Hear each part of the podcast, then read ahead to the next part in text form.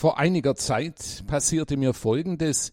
Ich bekam einen Anruf und die Anruferin, eine sehr freundliche Dame, fragte, könnten Sie uns einen Gefallen tun? Demnächst kommen wir zu Ihnen in Ihre Wallfahrtskirche Weggenthal in Rothenburg und wir würden da gerne unsere Enkel mitbringen, aber auch den neuen Hund, den wir für die Enkel angeschafft haben. Würden Sie diesen Hund bitte segnen? Ich habe da gleich und gerne Ja gesagt, denn Tiersegnungen sind mir wohl vertraut. Da, wo ich lange Pfarrer war, auf der Schwäbischen Alb, da gibt es einen anderen Wallfahrtsort, Pallenbühl heißt der, wo Franziskaner lange Jahre segensreich tätig waren und die führten schon vor Jahrzehnten immer am Tag des heiligen Franziskus am 4. Oktober eine große Tiersegnung durch.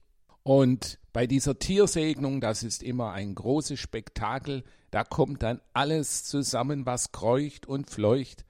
Da bringen ihre, da bringen die Menschen ihre vierbeinigen Freunde, Hund und Katze mit, aber auch Kanarienvögel im Käfig und den Hamster und das Meerschweinchen, aber auch Pferde und Esel kommen angetrabt und alle möchten den Segen haben. Das atmet ganz und gar franziskanischen Geist, denn wir wissen, der heilige Franziskus war ein Freund der Tiere, der Schöpfung überhaupt. Er nannte alle Geschöpfe meine Brüder und Schwestern. Und er nahm das ganz ernst. Denn wenn die Menschen ihn nicht predigen hören wollten, dann predigte Franziskus einfach den Vögeln. Und die hörten ihm dann, so berichtet die Legende, andächtig zu. Manchmal muss ich denken, das ist doch ein Trost für uns heutige Prediger, wenn sich die Kirchen nun vollends noch leeren, dann kann ich doch immer noch, so wie Franziskus, den Vögeln predigen oder so wie Antonius, den Fischen. Das ist natürlich, liebe Hörer und Hörerinnen, mit etwas Augenzwinkern gesagt, aber es ist wirklich so, die Tiere dürfen wir nicht aus den Augen verlieren. Sie sind gerade uns als Christen besonders unserer Sorge anvertraut. Im Markus-Evangelium lesen wir am Ende des Markus-Evangeliums im 16. Kapitel, wie der auferstandene Jesus vor seiner Himmelfahrt die Apostel aussendet, die Jünger, und er sagt ihnen, geht hinaus in die ganze Welt und verkündet das Evangelium allen Geschöpfen. Hier müssen wir aufmerken, er sagt nicht allen Menschen, sondern allen Geschöpfen. Ja, wie machen wir das denn? Wie verkünden wir die Frohbotschaft den Geschöpfen, den, der außermenschlichen Kreatur? Ich würde sagen, wir verkünden die frohe Botschaft, indem wir zu den Geschöpfen gut sind, indem wir sie hegen und pflegen und eben indem wir sie segnen. Und deshalb ist die Tiersegnung gut biblisch begründet und deshalb gibt es ja auch bei uns, besonders in den Tagen um Himmelfahrt herum, die Ösch- und Flurprozessionen, wo wir hinausgehen in die Natur mit dem Wetterkreuz und wo der Segen Gottes eben wirklich auf alle Geschöpfe herabgerufen wird. Ja, Tiere sind wichtig für den Menschen, Schon am Anfang der Bibel, wenn wir den Schöpfungsbericht lesen, ein Bericht natürlich geschrieben in einer dichterischen Sprache, aber mit tiefen Wahrheiten, da heißt es, dass Gott zuerst den Menschen schuf, Adam, und als zweites dann die Tiere, und dass Gott dann dem Adam die Tiere zuführte mit den Worten, es ist nicht gut, dass der Mensch allein sei, ich will ihm eine Hilfe machen, die ihm entspricht, und Gott formte alle Tiere des Feldes und alle Vögel des Himmels und führte sie dem Menschen zu. Also hier wird der Sinn der Tiere für uns Menschen, besonders eben der Tiere, die uns nahestehen, der Haustiere benannt.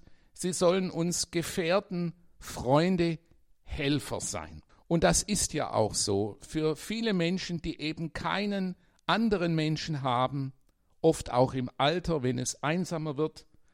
Da kann ein Hund, ein Kater oder auch der Kanarienvogel wirkliches Lebenselixier sein. Tiere sind auch in unseren Kirchen oft zu finden. Schauen Sie einmal, natürlich besonders in den reich geschmückten Kirchen, in den Barockkirchen. Vielerorts, auch hier bei mir im Weggental, findet man die Wappentiere der Evangelisten.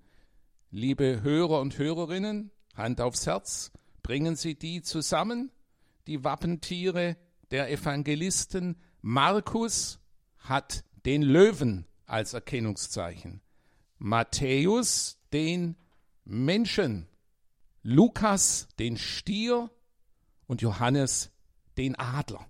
Und diese vier Wesen haben ihren Ursprung übrigens in Visionen des Propheten Daniel. Von daher kamen sie zu den vier Evangelisten.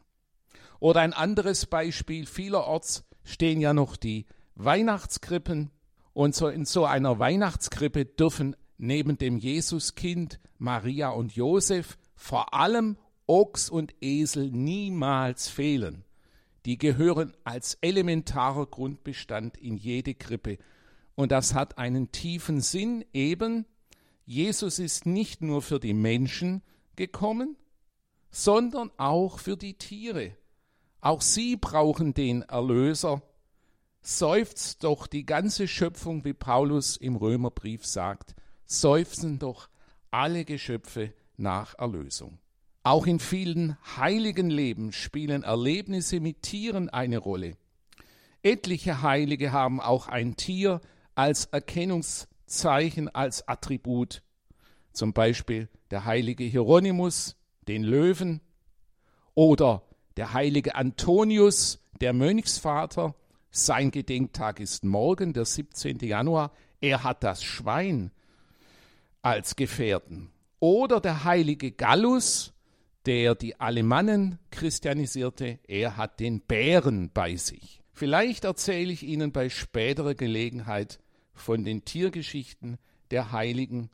Jetzt will ich nur ganz kurz noch ein Gedicht vorlesen, das ein schwäbischer Lyriker aus Rottweil, Egon Rieble, eben über den heiligen Gallus und seinen Bären geschrieben hat abends spät nach dem Nachtgebet kam mit schwerem Schritte ein Brummbär in die Hütte, in eine Klause im Wald. Es war kalt, und Gallus hatte kein Holz mehr. Da holte der Brummbär Holz her. Gallus gab ihm den Rest vom Nachtmahl. Am andern Tag kam er nochmal. Dann blieb er, der Brummbär und sie wurden Freunde fürs Leben. Kann es etwas Schöneres geben? Ja, kann es etwas Schöneres geben. Wir dürfen dankbar sein für die Freundschaft der Tiere, auch darin zeigt uns Gott seine Liebe. Da sicher auch etliche von Ihnen, liebe Hörerinnen und Hörer, einen vierbeinigen Freund haben, eine Katze, einen Hund, soll nun der Segen Gottes auch ausdrücklich ihren Tieren gelten. Unsere Hilfe ist im Namen des Herrn, der Himmel und Erde erschaffen hat. Der Segen des allmächtigen Gottes, des Vaters und des Sohnes und des Heiligen Geistes komme über sie, über ihre Lieben und über ihre Tiere und bleibe allezeit. Amen.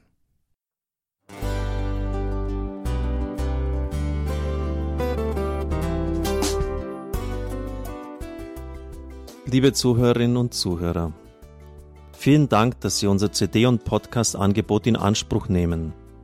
Wir freuen uns, dass unsere Sendungen auf diese Weise verbreitet werden.